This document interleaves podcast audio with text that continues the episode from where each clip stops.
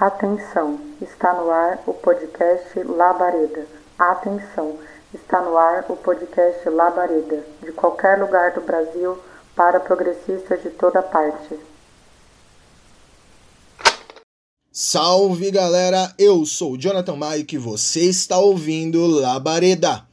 Antes de qualquer coisa, venho trazer as minhas condolências para os familiares e amigos das mais de 260 mil pessoas assassinadas pelo governo brasileiro.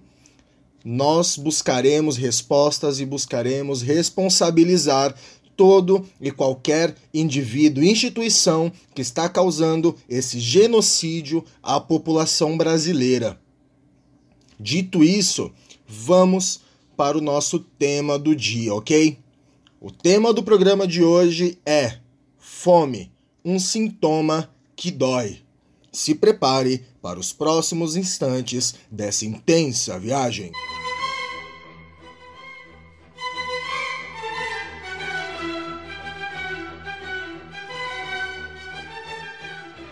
Aí continuei andando, o pessoal rindo, rindo, rindo. Cheguei perto de Barroso.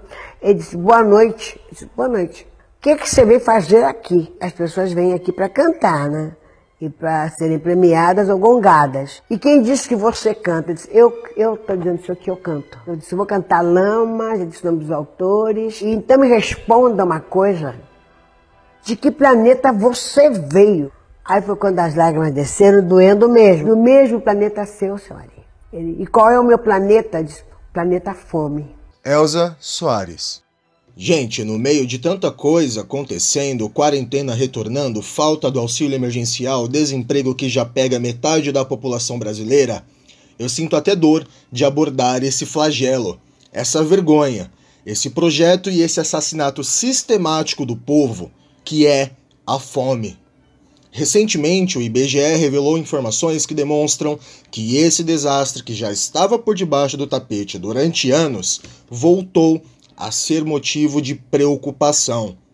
Segundo os dados divulgados em setembro de 2020, entre os anos de 2017 e 2018, 84,9 milhões de brasileiros e brasileiras se encontravam em estado de insegurança alimentar, sendo desta quantidade 10,3 milhões de pessoas literalmente passando fome. Vale lembrar que esses dados representam somente os anos de 2017 e 2018, sendo hoje provavelmente muito maiores devido ao fascismo brasileiro, o desemprego congênito, o genocídio e a precarização do trabalho que nós estamos enfrentando. A fome é algo que sempre vemos como alguma coisa distante, seja fisicamente ou seja temporalmente. Isso aconteceu no passado, mas hoje não tem mais. Sei que existe fome, mas aqui não tem. Tem lá longe, aqui não. E no meio disso se tornou comum ouvirmos frases como a do genocida fascista trajado de presidente, que diz: Falar que se passa fome no Brasil é uma grande mentira. Passa-se mal. Não come bem. Aí eu concordo. Agora, passar fome não. Você não vê gente mesmo pobre pelas ruas com um físico esquelético como a gente vê em alguns outros países aí pelo mundo. Porém, a fome é nossa vizinha. A fome caminha por nossas ruas e cada vez mais bate em nossas portas. Ou nem bate, só arromba e invade os nossos lares. É necessário abordar esse assunto de maneira séria. A fome não é o que você sente entre o almoço e o jantar. A fome não é aquele ronco, aquela coceirinha no estômago logo cedo quando você acorda. A fome dói, a fome humilha, ela desespera.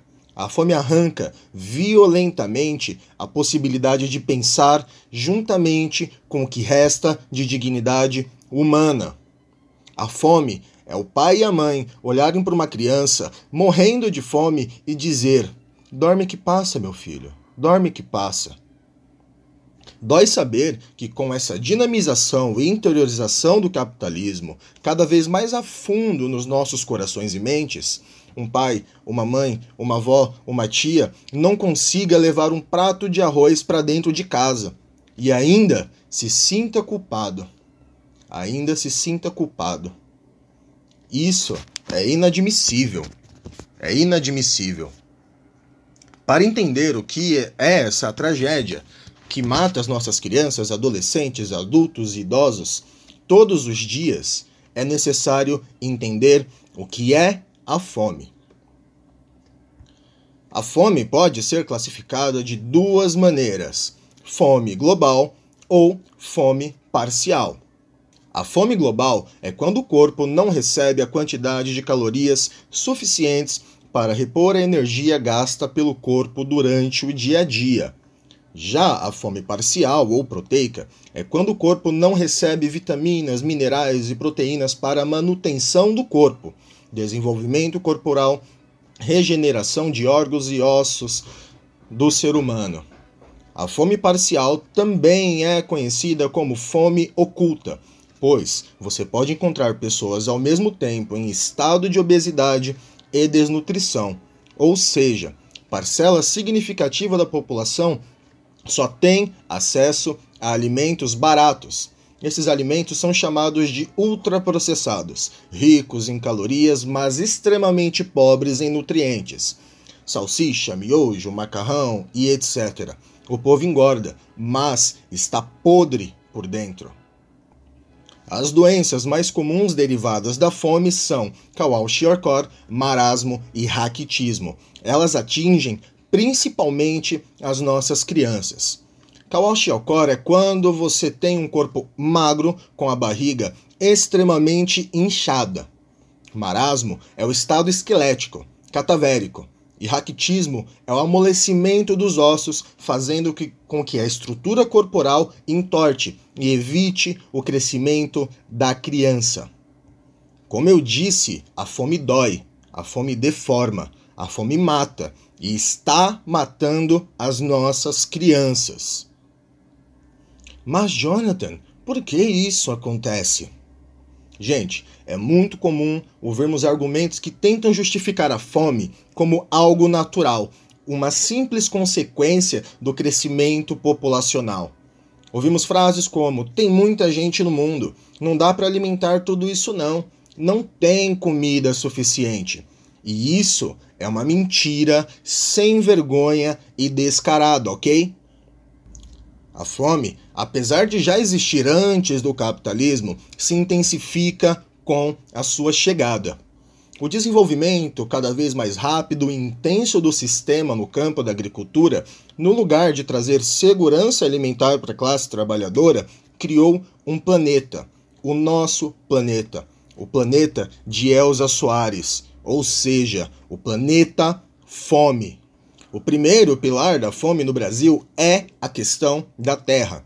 O povo não tem acesso a ela, logo não consegue plantar e se alimentar dos seus próprios alimentos. Enquanto isso, são obrigados a trabalhar de modo servil ou escravos em plantações de monocultura de soja, café, cana-de-açúcar ou grandes pastos da pecuária ou seja, são alimentos que não fazem parte da dieta brasileira. Ninguém vive comendo só soja, ninguém vive só tomando café, ninguém vive só chupando cana. Essa monocultura tem motivo: a exportação, o latifúndio. Em outras palavras, o que é produzido no solo brasileiro não é para alimentar a população brasileira, mas sim gerar lucro de pessoas que já são bilionárias. Isso se intensifica após um consenso de Washington na década de 90, que, entre aspas, incentiva que os países gastem cada vez menos com comida, produzam o que dá lucro e comprem o que, em tese, não dá. A situação é amplificada ainda mais com a alta do dólar, que durante o ano de 2020 chegou ao valor de 5,90 reais. Isso mesmo, cada dólar 5,90 reais. Podemos dar um exemplo simples como ao vender uma laranja a um dólar e o dólar com uma cotação a 1,90, como estava em 2012, cada laranja vendida, o latifundiário ganha 1,90, correto? Mas e se o dólar chega a 5,90 como em 2020? Para que vender aqui dentro do Brasil? Isso causou um gigantesco efeito devastador sobre os pequenos e médios produtores do Brasil, agricultura familiar, que, segundo o IBGE, no seu último censo agropecuário, eram responsáveis por 70% de todos os alimentos dos nossos pratos. Esses grupos, ao mesmo tempo que tiveram suas terras roubadas, também foram atacados por cortes do Estado brasileiro. O PAA, o Programa de Aquisição de Alimentos, por exemplo, que foi criado em 2003, teve gigantescos cortes. Esse programa tinha dupla função. Por um lado, comprar alimentos de pequenos e médios produtores, e por outro, distribuir esses alimentos para a população mais necessitada. Para se ter ideia dos cortes, em 2012, o valor destinado ao PAA chegou à marca de 1,2 bilhões. Já em 2018, seu orçamento foi para só 253 milhões. Esse valor é basicamente inferior ao ano de 2003, o primeiro ano do programa. Em 2019, o valor reduziu novamente para só 188 milhões e em 2020 apenas 101 milhões. Ou seja, 8% do montante usado em 2012.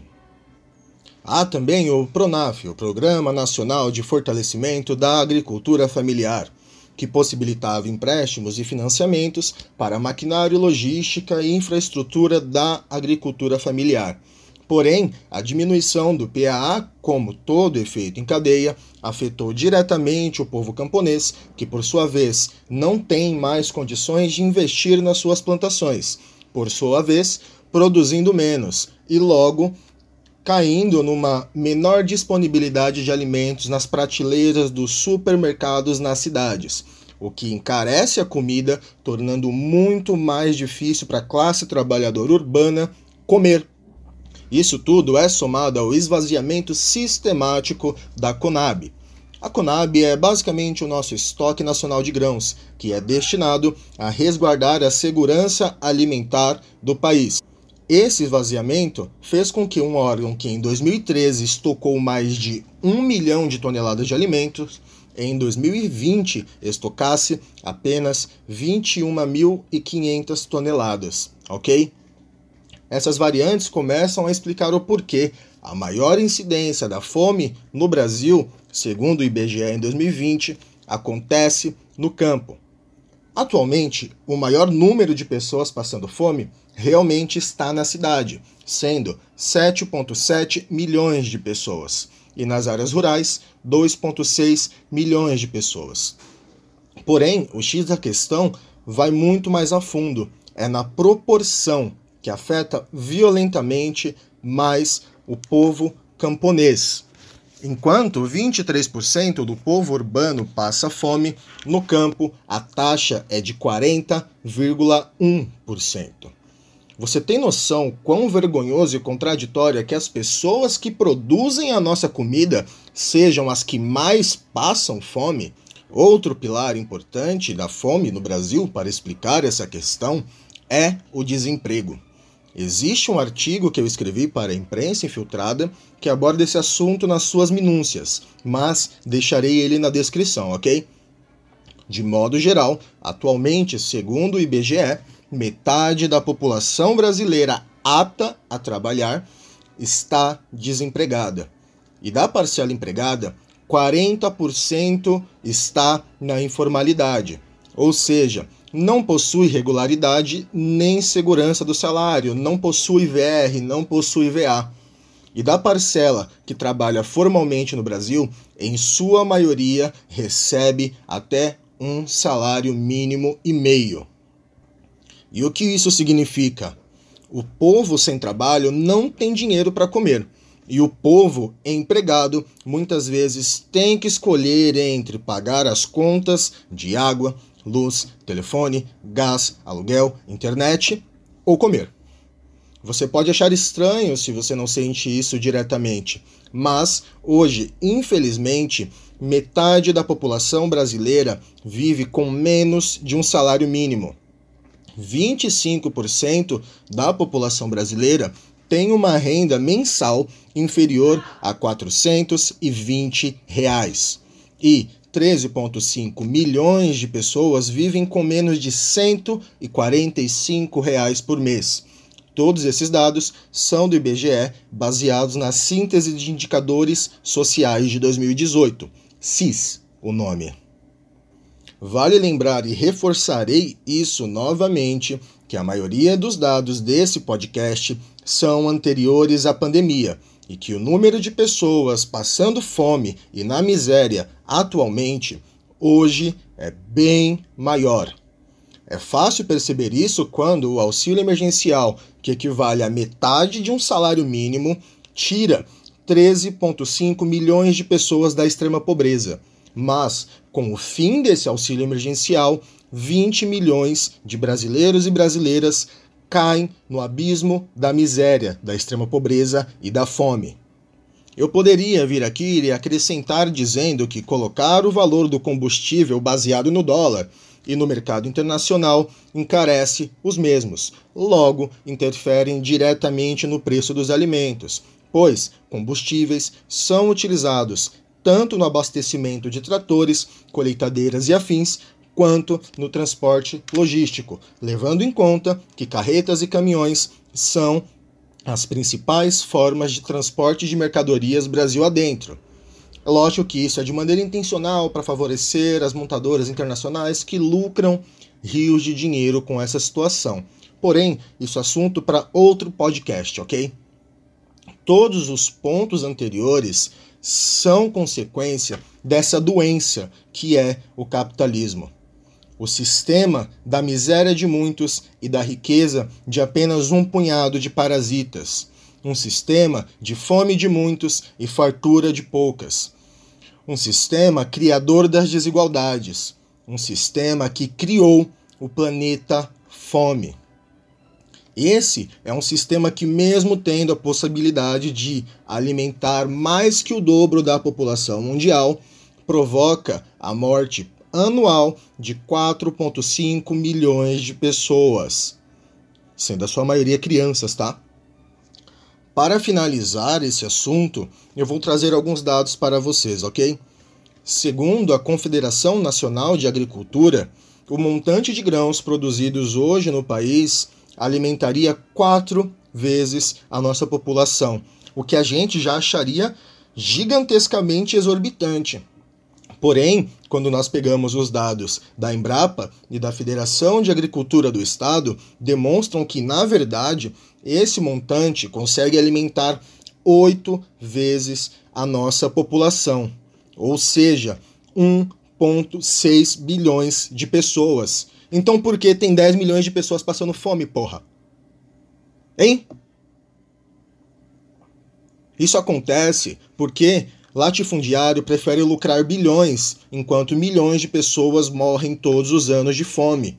A fome não é uma tragédia. A fome não é algo natural. A fome não é descaso. A fome é um sintoma doloroso do capitalismo, uma consequência que jamais será solucionada dentro dele. Para concluir esse podcast, eu digo para vocês: não podemos descansar um dia sequer enquanto os nossos iguais definham na inanição. Não podemos descansar em paz enquanto metade das crianças com menos de 5 anos no nosso país sofrem de insegurança alimentar.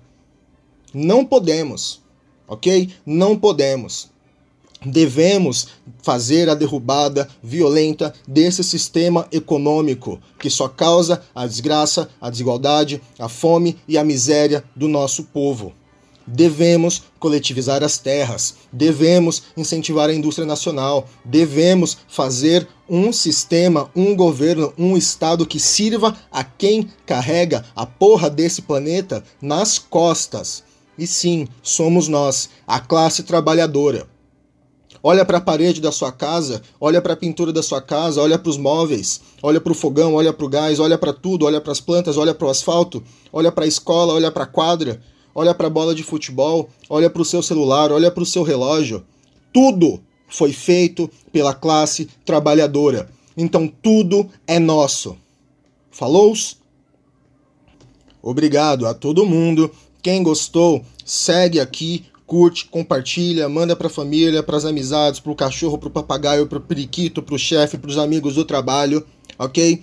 Segue lá no Instagram, Labareda Podcast. Bem legal, sempre trago conteúdos além do podcast para lá. Meus livros estão à venda, tanto Proibido Não Comprar quanto O Mundo que Ignoramos. Vocês podem ter contato com eles tanto na versão física quanto digital. Só entrar em contato lá no Instagram do Labareda e eu peço que vocês também visitem a imprensa infiltrada. O link de tudo que foi utilizado nesse podcast estará na descrição, ok? E se você quer ajudar na manutenção desse meio de luta e informação da classe trabalhadora, você pode fazer a sua doação via Pix. Qualquer valor é de extremo valor. O pleonasmo vale, tá? Qualquer valor ajudará bastante na manutenção e melhoria deste podcast. Ok? Mas como sempre, lavem as mãos, usem máscara, fogo nos fascistas e carinho nos animais. Valeu! Rádio Clandestino da Revolução. O dever de todo revolucionário é fazer revolução.